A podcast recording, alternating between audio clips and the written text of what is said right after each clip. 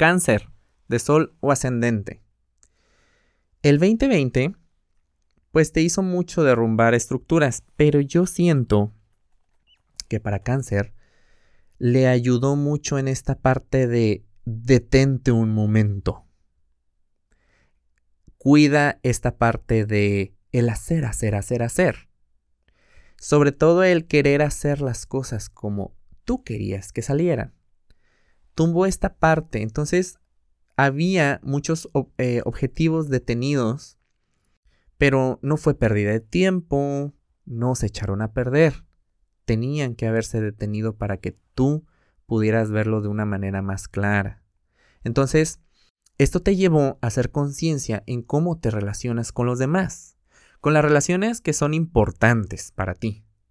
Entonces, este cambio de lupa con el que veías tus relaciones o sea, lo cambias, ves desde otra perspectiva la manera en, tus relaciones más importantes, ya sea tu pareja, tu socio, eh, cualquier persona que esté de la mano contigo, y te hizo ver que tu manera de comunicar tiene que cambiar, tu manera de, de hacer las cosas, de pedirle al otro, tiene que cambiar.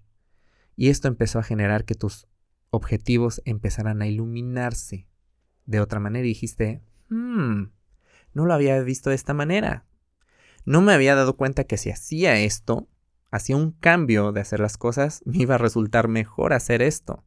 Entonces, si, si aquello que tenías en mente se detuvo, no lo ve, te repito, no lo veas como pérdida de tiempo, velo como, como una bendición a que eso se pausó para que pudieran salir las cosas mejor y todavía mucho mejor de lo que tú esperabas.